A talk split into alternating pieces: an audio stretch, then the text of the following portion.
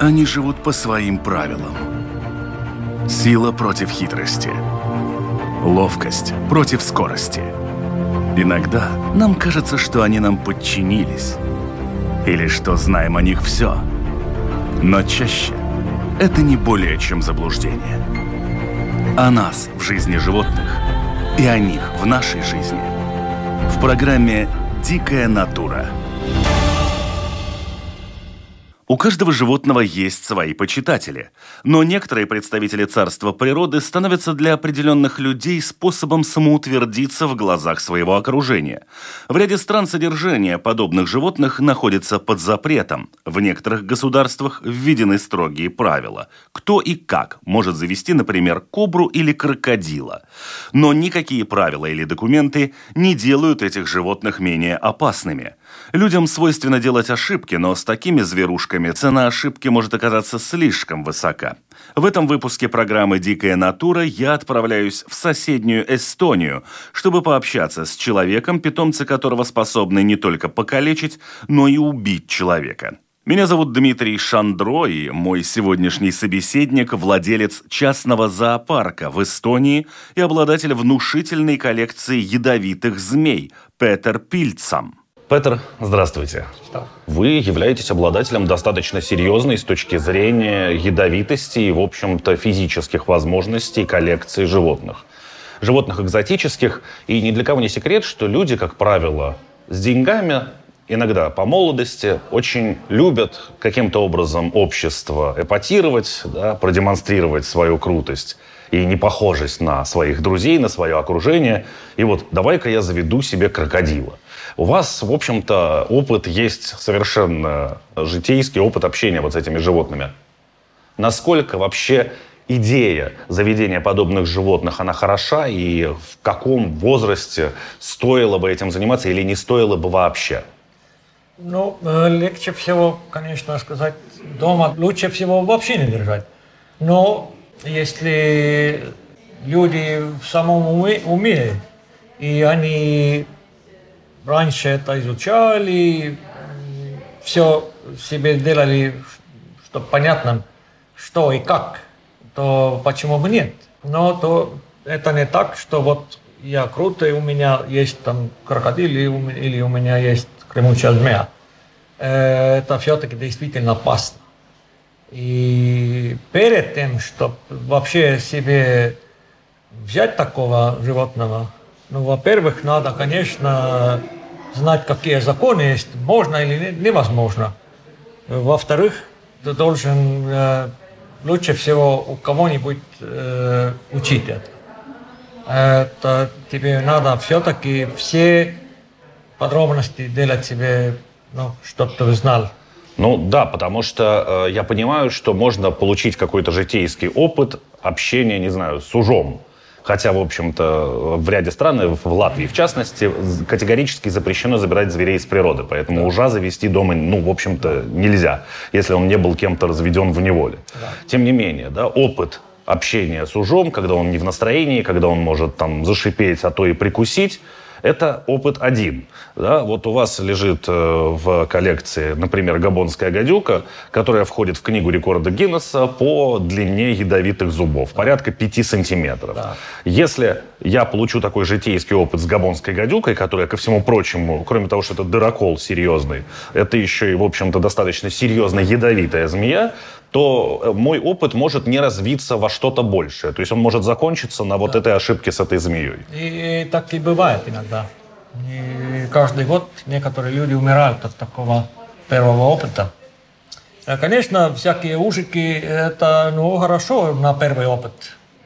Или, скажем, ну, конечно, мы никто не можем взять из природы нормального ужа, но, скажем, какие-то маисовые полозы, которые домашние питомцы, ну, это уже видишь, некоторые люди вообще не, им нельзя заниматься змеями. Вообще нельзя. Почему? Ну, скажем, некоторые люди даже, даже этого ужика или полоза боятся. Им просто невозможно заниматься. Нет, ну, те, кто боится, например, змей там, или лягушек, или мышей, вряд ли будет заводить себе змею, э, лягушку бывают или мышь. Бывают и такие. Чтоб круто было. Круто, но страшно. Круто, но страшно, да. Ну, э, конечно, этот э, опыт на какого-то полоза э, не особенно поможет тебе, если занимаешься потом с ядовитыми змеями. Это они совершенно другие. Это дает тебе только опыт, что вообще это змея и как они в террариум живут, какие корма и так далее. А с ядовитыми змеями там еще э, безопасность. И это надо тщательно себе изучать. Вот я как раз и хотел уточнить этот момент, потому что животные, у которых от природы дан яд, как биологическое оружие, ведут себя совершенно не так, как животные, которым этот яд не дан. Да. И поэтому, допустим, атака какого-нибудь даже самого агрессивного питона, она выглядит не так, как атака самой неагрессивной кобры. Да, они, конечно, некоторые агрессивные питоны могут, могут атаковать, в принципе, если просто кусаются, в принципе, довольно близко к некоторым ядовитым змеям. Но потом просто больно будет. Но зубы острые, зубы длинные. Острые, там будет кровь, там будет больно. Но э, если этот питон не очень крупный, то э, там нет такого, что умирать будешь. Но вот всякие настоящие ядовитые змеи, э, они очень такие ленивые, в частности, малоподвижные. Э, и на следующий момент они могут э, укусить так быстро, что человек вообще не может реагировать. Невозможно просто. Так что этот э, перед этим уже должен все это знать. Где ты можешь быть, как ты можешь какой-то террариум открывать, как далеко ты должен быть, и можешь ты поставить свои пальцы в террариум, или лучше поставить туда только длинный крючок. Вот сколько в годах, не знаю, месяцах, днях, часах, минутах измеряется ваш опыт вообще общения со змеями как таковыми, и когда у вас появилась первая ядовитая змея? То есть с чего это все началось? Вы каким-то образом это изучали в институте? Ведь обычно с ядовитыми змеями работают, ну, либо какие-то совсем отчаянные люди, либо очень большие фанатики этого дела, либо все-таки ученые. Ну да. Но у меня это все началось с детства ну, конечно, всякими ужиками, полозами и так далее, безопасными змеями. Потом уже там некоторые питоны, всякие ящерицы. Ядовитыми змеями я стал заниматься, в принципе, когда я открывал мини-зон. Выставочное предприятие, чтобы людям было интересно смотреть. Мне тоже это очень интересно. Так что мне самому опыт э, больше 20 лет животными. К тому же, э, ну, конечно, мне дали тоже много советов э, люди, например, Московского зоопарка, Стульского зоопарка э, и некоторые э, из, из западных предприятий. Ну и все-таки в то время тебе дают опыт, и ты сам найдешь опыт. И все-таки я, я тоже пару раз получил укус от ядовитой змеи. Ну, то есть невозможно работать там со змеями, в частности с ядовитыми змеями, и не быть укушенным просто ни разу?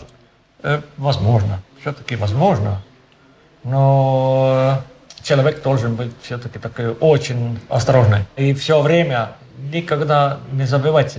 Я пару раз себя забыл, не делал то, что надо было, и вот получилось. И делал то, чего не надо было. Да, и это, могу сказать, это удивительно больно, очень интересный опыт.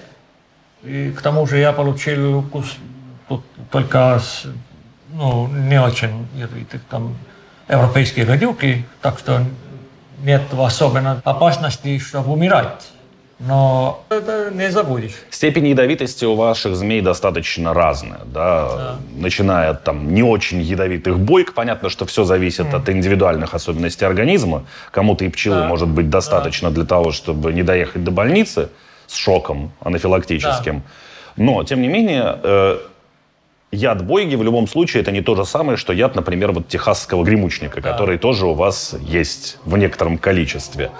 А, вот как меняется, не знаю, ваше отношение к тому, когда вам приходится работать вот с этими змеями? Не знаю, там к Бойге я пришел сегодня так трам-пам-пам, а вот уже к следующему террариуму я подхожу так на цыпочках и э, с каким-то, не знаю, с воспоминаниями имен святых.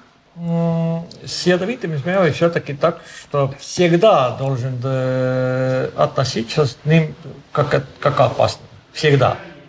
Потому что точно э, более или менее ядовито, а мы перед укусом не знаем, что потом будет. Довольно от таких легко ядовитых э, змей могут люди умирать, особенно если они перед этим уже получили укус. Часто люди думают, что несколько раз тебя укусят и будешь иммунным. В частности, это будет точно наоборот. Такое убеждение сомнительное. Я помню, было да. в Индии, по-моему, дядюшка один – не знаю, чем он закончил, но он э, себя все время покалывал ядом кобры, как раз воспитывая у себя иммунитет, там, ну, увеличивая дозы. Это бывает.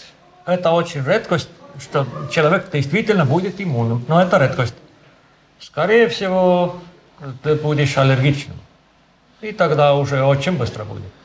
Общаясь со специалистами в Рижском зоопарке, и как раз задавая вопрос, а почему у нас, в общем-то, в экспозиции нет, хотя зоопарк сильно больше вашего, ядовитых змей, э, там был дан очень четкий сигнал о том, что для того, чтобы работать с подобного рода змеями, нужно иметь вот этот самый да, ящик, не Пандоры, конечно, но ящик с вакцинами, который будет отвечать тому или иному типу яда. Да, там нейротоксины, там, гемотоксины и так далее. И э, в Рижском зоопарке этих вакцин нет, нет, их не покупают, потому что они достаточно дорого стоят, и у них достаточно короткий срок хранения. А вот как у вас это происходит?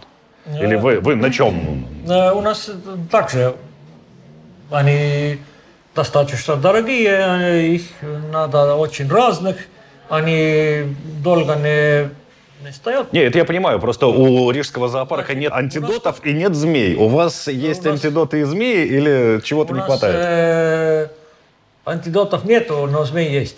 Понятно. То есть вы идете по пути лотереи такой. Э, в этом плане. В этом плане, но нельзя сказать, в общем, лотерея. Надо быть все время осторожным. Не надо сунуть свои пальцы куда не надо.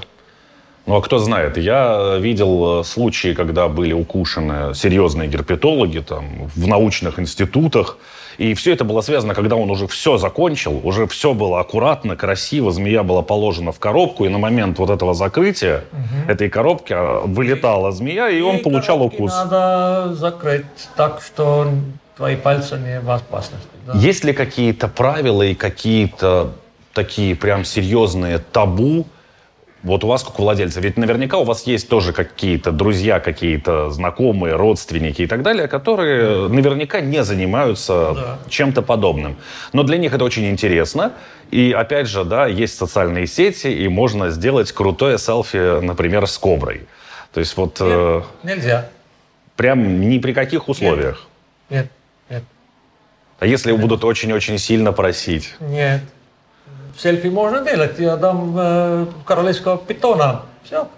Очень хорошо. Для нормальных людей это очень хорошо для селфи.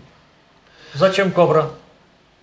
То есть, если человек не является, в принципе, там, специалистом, который занимается в этой сфере, то для вас, ну и для них, это просто табу, да? То есть, вот этот террариум ни с гремучими змеями, ни там с бойгами, ни еще с кем-то, он не открывается ни при каких условиях.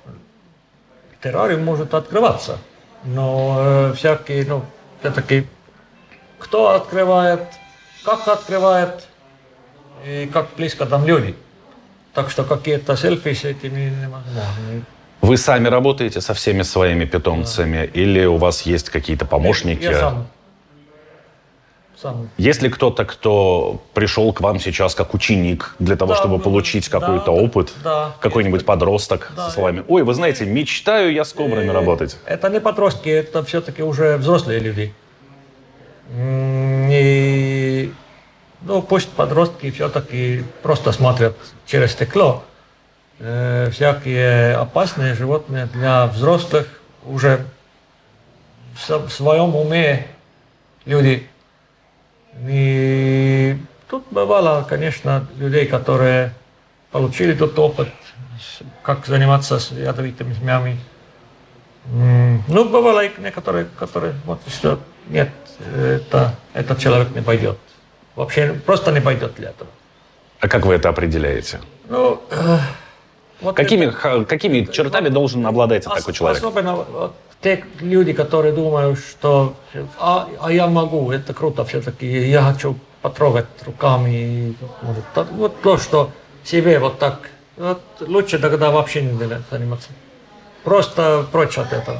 То есть, э, по большому счету, задача при работе с подобного рода змеями – это не взять ее в руки, а все-таки максимально оградить себя от какого-то контакта с ней. Да. Чем больше я знаю, тем меньше я стараюсь допускать этого контакта. Да. А если все-таки надо, то есть какая-то помощь, не знаю, не перелиняла хорошо, осталась где-то шкурка, здесь, как да, правило, конечно, люди помогают избавиться от да, этого. Э, ну, это уже другое дело. И бывает то, что надо для этого тоже, если возможно, все-таки пользовать э, всякие предметы, чтобы все-таки тебе не надо руками там просто опасную змею удержать, а все-таки предметами.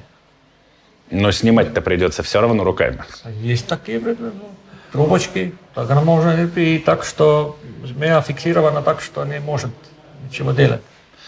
У вас очень многие вот эти змеи, они живут, в общем-то, парами, насколько я успел увидеть? Да, э, лучше всего все-таки всяких змей держать по одному.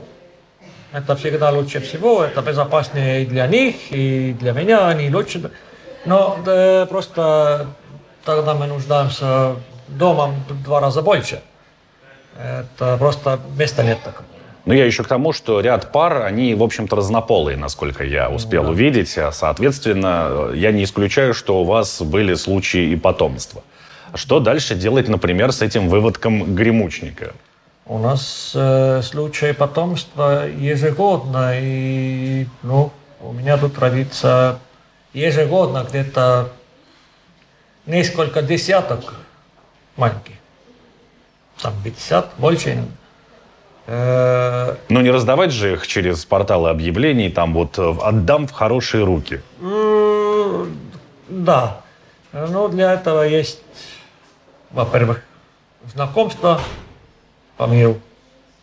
Э, я бываю каждый год на, на экспо в Швеции, Германии, Голландии. И там мы меняем, продаем, купим свои потомства это все же больше опять частные какие-то коллекции, кто больше интересуется частные, такими змеями? Больше Или... частные. Ну и зоопарки. От меня даже, скажем, московский зоопарк получил от меня что-то тут. И, ну, год назад целая партия пошла в Америку. Вот когда вы со своими питомцами такими работаете, у вас есть кто-то, кто вас страхует? Лучше всего было бы, если кто-то все время следит чтоб, если что. Э, ну, конечно, не это, в частности, я буду тут один, и нет такого возможности. Однажды при общении с одним из э, герпетологов, таких ученых-ученых э, из Москвы, он э, рассказывал, что, в общем-то, у себя там в лабораториях они используют вообще двойные террариумы. Я вас не вижу, чтобы они были двойными. То есть одни двери и вторые двери на тот случай, если, ну, мало ли что угу. чтобы два раза все это закрыто было. Я у вас ничего подобного не вижу. И в то время в Москве я видел ученые, ученые, которые делали ужасные вещи. То есть, ух, это как это вот... То есть, в общем-то, это не панацея, да, вот эти вот двойные террариумы, телефоны везде записаны. И это самый главный, это человек, тот, который занимается. И там уже, может быть, двойные двери или телефонные номера не помогут, если человек делает нам глупые вещи. Периодически возникают и в продаже те же кобры, у которых, например, удаляют ядовитые железы или еще каким-то образом делают их не ядовитыми, хирургически вмешиваясь mm-hmm. в их, в общем-то, физиологию. Понятно, что в природе такая жена, жена, в природе такая змея выжить не может – оговорка по Фрейду. Э, но, тем не менее, да, где-то в частных руках их там подкармливают э, и так далее, и они живут дальше. Вот как вы относитесь к подобным манипуляциям в принципе? Э, ужас. так как я знаю, по-моему, в Евросоюзе так нельзя делать вообще по закону, сломать животного.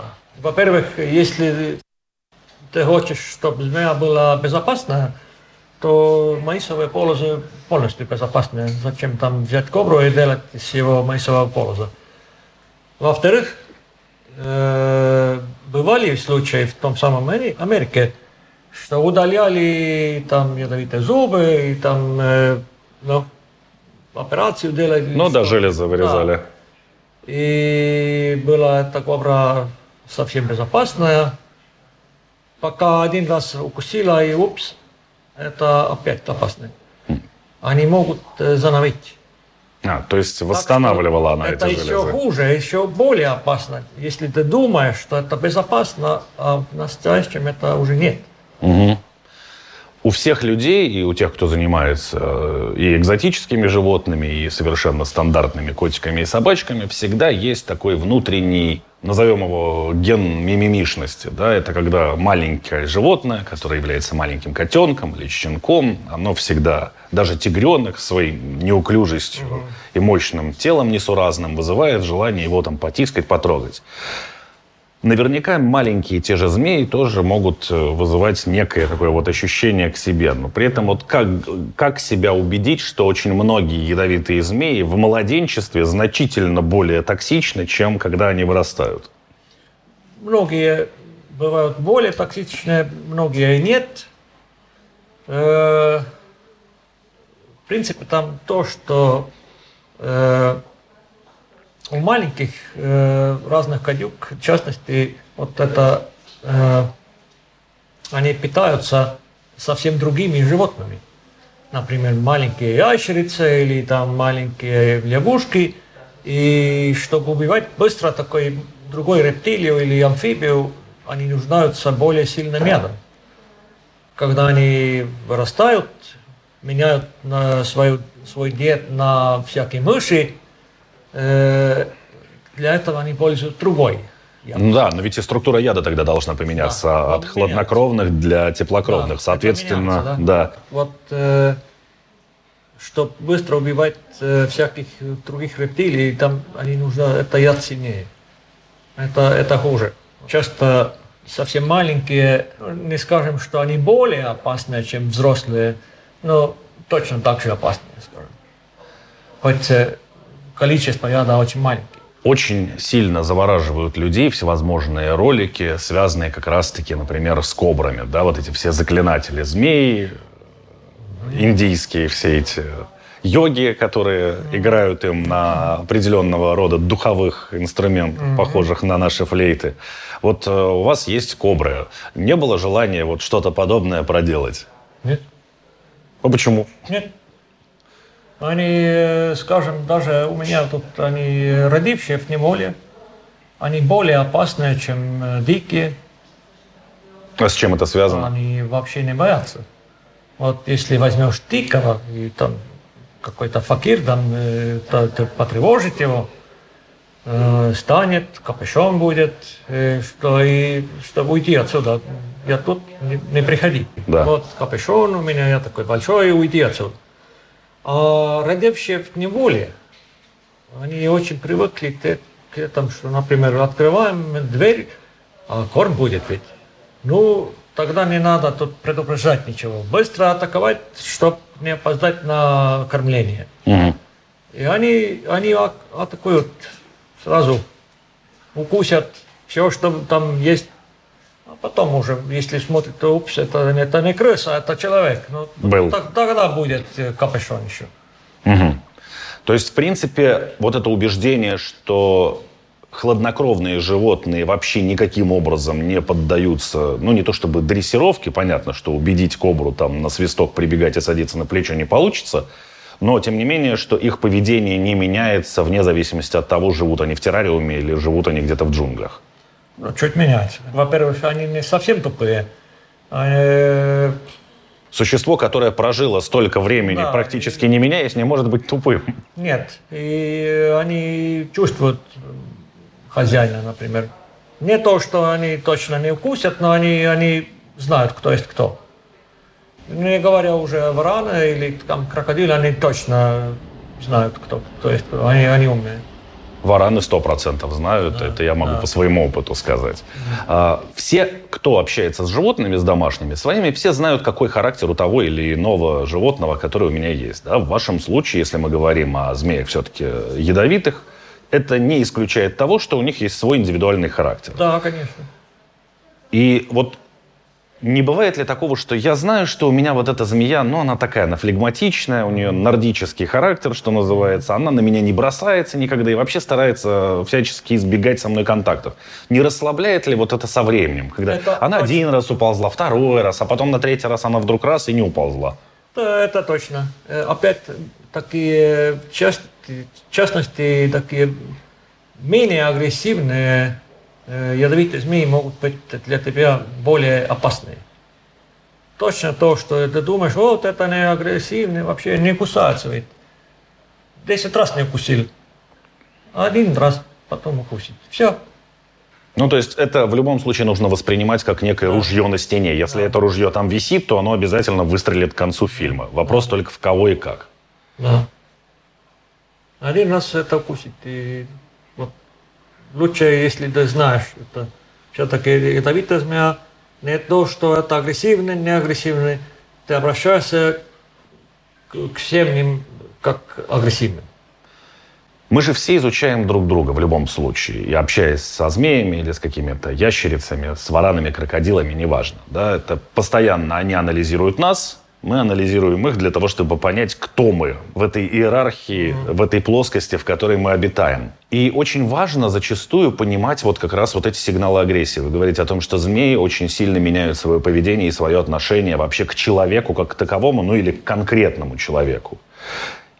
И как понять, что кобра, например, находится не в настроении, если у нее отсутствует вот эта вот пер- первичная демонстрация своих размеров, своих угрожающих форм, этого капюшона и так далее. Если она лежит, лежит, а потом просто так.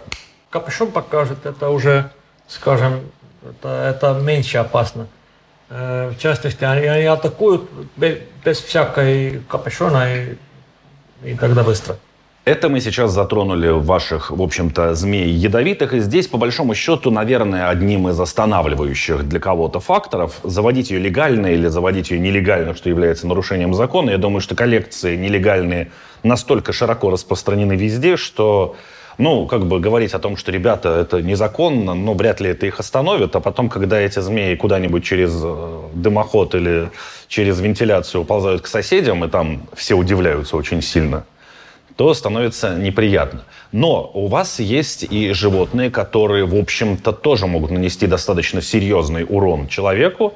И опять же, в младенчестве это ой, как здорово, маленький крокодильчик. А когда этот крокодильчик начинает расти, а растет он очень быстро, и при этом э, он ведь не становится от этого добрее. Нормальный крокодил – это животное очень жесткое, потому что оно живет достаточно в жестких условиях в природе. Оно выучено выживать просто из последних сил и в питание опускает все, что угодно. Соответственно, оно обучено природой драться за свое место под солнцем. И когда оно вступает э, вот в эту самую битву с человеком, которого оно вряд ли воспринимает как своего покровителя, некое божество и хозяина, и вот эта тема «не кусай руку с едой» не работает. Вот как вы работаете с ними? Ведь э, да, у вас э, достаточно мелкие крокодилы по меркам крокодилов, но достаточно крупные для того, чтобы, в общем-то, серьезно навредить. Конечно, даже маленькие крокодилы могут, могут очень плохо укусить. Они довольно умные, они знают, кто есть кто. К тому же у меня э, этих крокодилов, кто может погладить, это только моя, моя экс-жена. Вот такой connection между крокодилом и экс-женой. А какого пола крокодил, который дается гладиться? Э, оба, пара у них. А, то есть она может и, и самку, и самца Да, погладить. да. Ну, конечно, не слишком вот тут, где острые штучки. Но э, работаете это с ними вы, насколько я понимаю. Ну, оба, в общем. А, то есть со змеями занимаетесь только вы, а с крокодилами Да, с вы по крокодилами. очереди. В общем, ну, с ними даешь им корм с пинцета, там, если что делать, они просто уйдут от тебя. Там особенного опасности нет. Но у вас достаточно вместительный этот террариум, он все-таки такой. Ну да, если было бы маленький террариум, если у тебя вроде пойдешь внутрь и крокодил чувствуешь, что в угол вы ставили, ну, конечно, тогда это не, не смешно. А тут они могут просто уйти от тебя.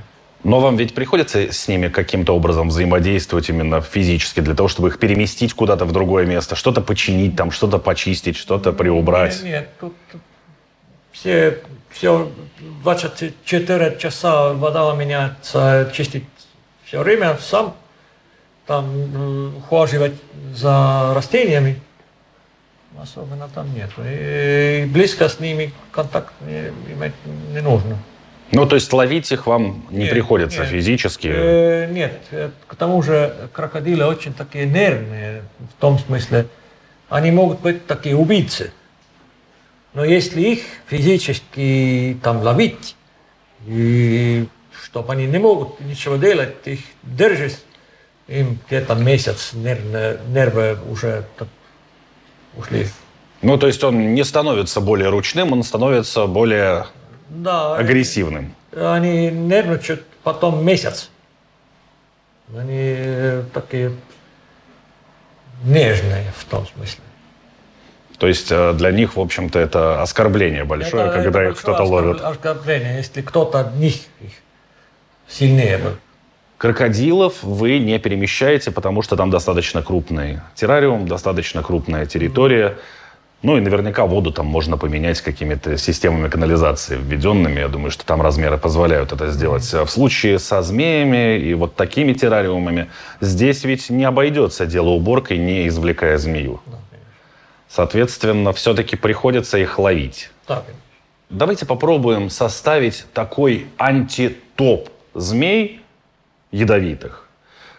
От того, что ну, теоретически можно, конечно, принести к себе домой, ну, если уж очень сильно захотелось, да, до того, что как бы мне не нравилось, но дома содержать подобное животное не стоит категорически, как минимум по той самой причине, что дома у меня живут не только те люди, которые понимают, что происходит с этим животным, но и периодически, например, приходят гости, а то еще и с детьми, и какие должны быть правила вообще ну, безопасности? Скажем, нормальное правило там уже так, ну, скажем, первое то, что легально или нелегально. Если легально, у тебя дома, дома ядовитая змея, ну, тогда эм, нормально было бы, если это отдельная комната. Это совершенно такая комната, откуда невозможно выйти. Там все никаких, никаких дырок это запертая эта комната.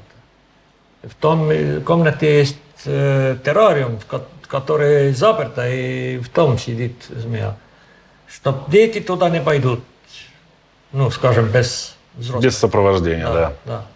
И, и чтоб невозможно было бы, если что, скажем, змея вылез из террариума, но из комнаты невозможно выйти все, кто каким-то образом связан со змеями, ну, там, не год, не два, а какое-то продолжительное количество времени, все всегда говорят, что, э, ну, нет, скажем так, вопроса, а вдруг змея убежит. Есть вопрос, когда это произойдет. Что рано или поздно все равно все змеи хоть раз, но выбираются из своих террариумов. В случае с ядовитыми змеями это, в общем-то, достаточно опасно. Более того, искать эту змею достаточно трудно. Ну, любую змею, не только ядовитую. У вас были побеги? Из террариума, не из, из комнаты, но были, да. Да, конечно, вот человек э, ошибается. Но здесь у вас достаточно много укромных уголков.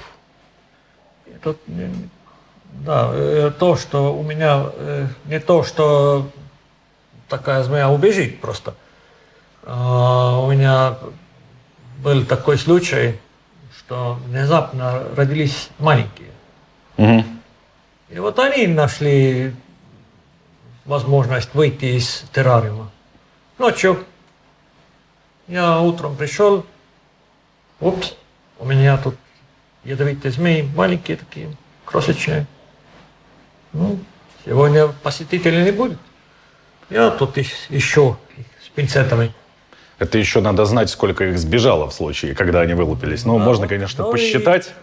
Ну, Но вот главное правило в случае, если вот подобное что-то происходит. То есть вы удаляете вообще всех, кто к этому делу никаким образом не причастен, не посвящен в это мероприятие. И самостоятельно дальше занимаетесь всеми этими поисками? Или, опять же, есть кто-то, кто может вам помочь, что-то там пододвинуть, что-то придержать? Ведь все-таки в работе с такими Ну, конечно, животными есть. хорошо Да, иметь да, две да. руки, Да. а не одну. да, конечно. И все-таки вот тот самый топ, именно по названиям или по типам змей, которых содержать категорически вы бы не советовали людям. Если они не являются учеными, которые их там изучают, или не имеют какого-то огромного опыта и очень серьезного подхода к этому процессу. А вот, ну вот я, я хочу кобру, или я хочу габонскую гадюку дома, потому что это круто. Э, потому что это круто, вообще не советую. Королевский питон достаточно круто. Не тому же- так круто, как тигровый. Ну, тигровый питон уже не, неуютно большим будет. К тому же может тоже убивать человека. Тигровый питон уже может убивать. Это бывало. У меня самому был интересный опыт с сетчатым питоном. Это еще больше, это еще круче, чем тигровый. Еще круче. Э, Пять метров. Такой. Самка. Это еще маленький. А, Ну, они редко, когда они там 7, 8, 9 метров. Ну, Бывают, но редко. 5 метров все-таки большая змея. Э, у меня очень такой интересный опыт был. Большой террариум. Открывал, сунул свою руку туда, ну, довольно далеко.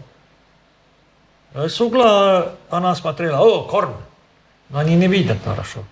И сразу, бang, у меня вот рука весь в рот. И сразу, А, ну да, вокруг. Ну, к счастью, вокруг моей руки. это не вокруг шеи. А это какой-то 40 килограмм. Все сжимают, и 5 метров это... Попробовал уже, ну, весь тут. Я сунул сюда другую руку. Я чувствовал, что это крутит мою руку через мою шею. Мгм. И вообще ничего не можешь сделать. Невозможно, просто невозможно. Э, ужасная сила.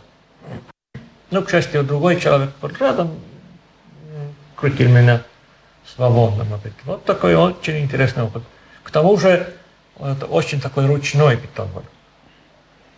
То есть это был еще очень спокойный. Очень спокойно, это был довольно ручной.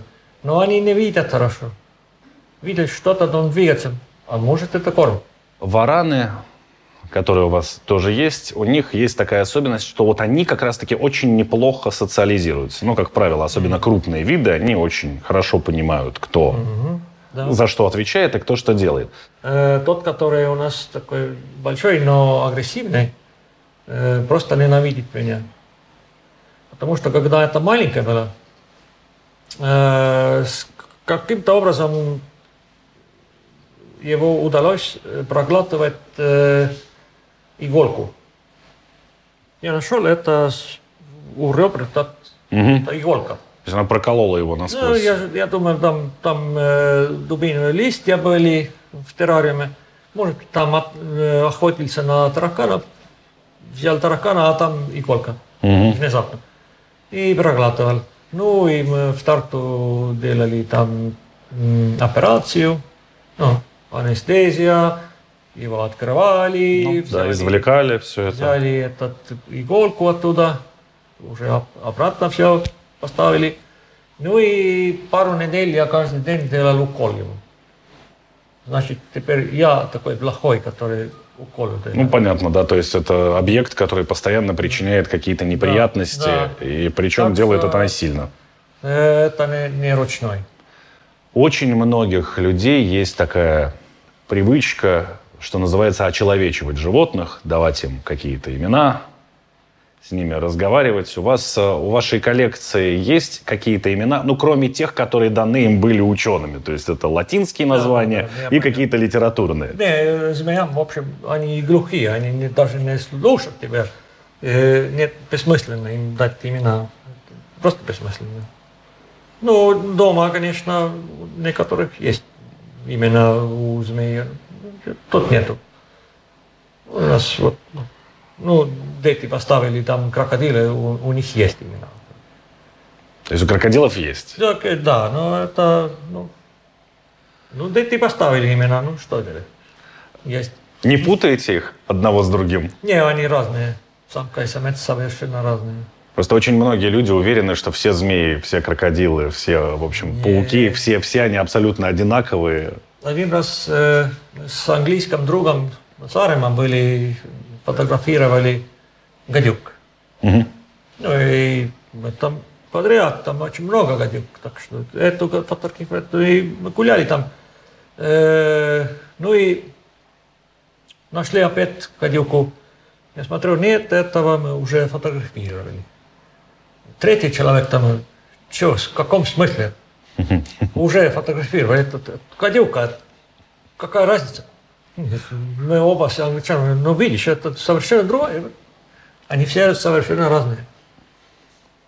Но есть одно самое главное и самое общее, это уже под завязку нашей беседы, что все-таки общение с подобного рода животными – это не бравада, это не способ показать, чего я достиг в этой жизни. Она все равно покажет, что ты не достиг ничего, если ты расслабишься. Да. То есть это только уважение, это только внимание, Точно. и это только постоянная концентрация Точно. на каких-то таких моментах.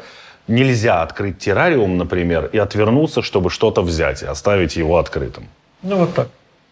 Я понял. Огромное спасибо, Петр. Спасибо. Ну, надеюсь, что вы и дальше сможете заниматься своим хобби, что это будет все, интересно, все, безопасно. Все пальцы, все пальцы на местах были. Да. Большое спасибо. В завершении программы хочу напомнить, что «Дикая натура» выходит на волнах Латвийского радио 4 по понедельникам после 10-часового выпуска новостей. Повторы программы вы можете послушать во вторник ночью или в субботу после полудня. Все архивы программ доступны на сайте Латвийского радио 4 в разделе «Дикая натура». Кроме того, смотрите видео версии «Дикой натуры» на одноименном канале в Ютубе, а также слушайте нас на всех крупнейших подкаст-платформах. Кстати, в случае с подкаст-платформами и Ютубом не забудьте подписаться. На этом у меня все. До новой встречи. Они живут по своим правилам. Сила против хитрости. Ловкость против скорости – Иногда нам кажется, что они нам подчинились. Или что знаем о них все. Но чаще это не более чем заблуждение. О нас в жизни животных и о них в нашей жизни. В программе «Дикая натура»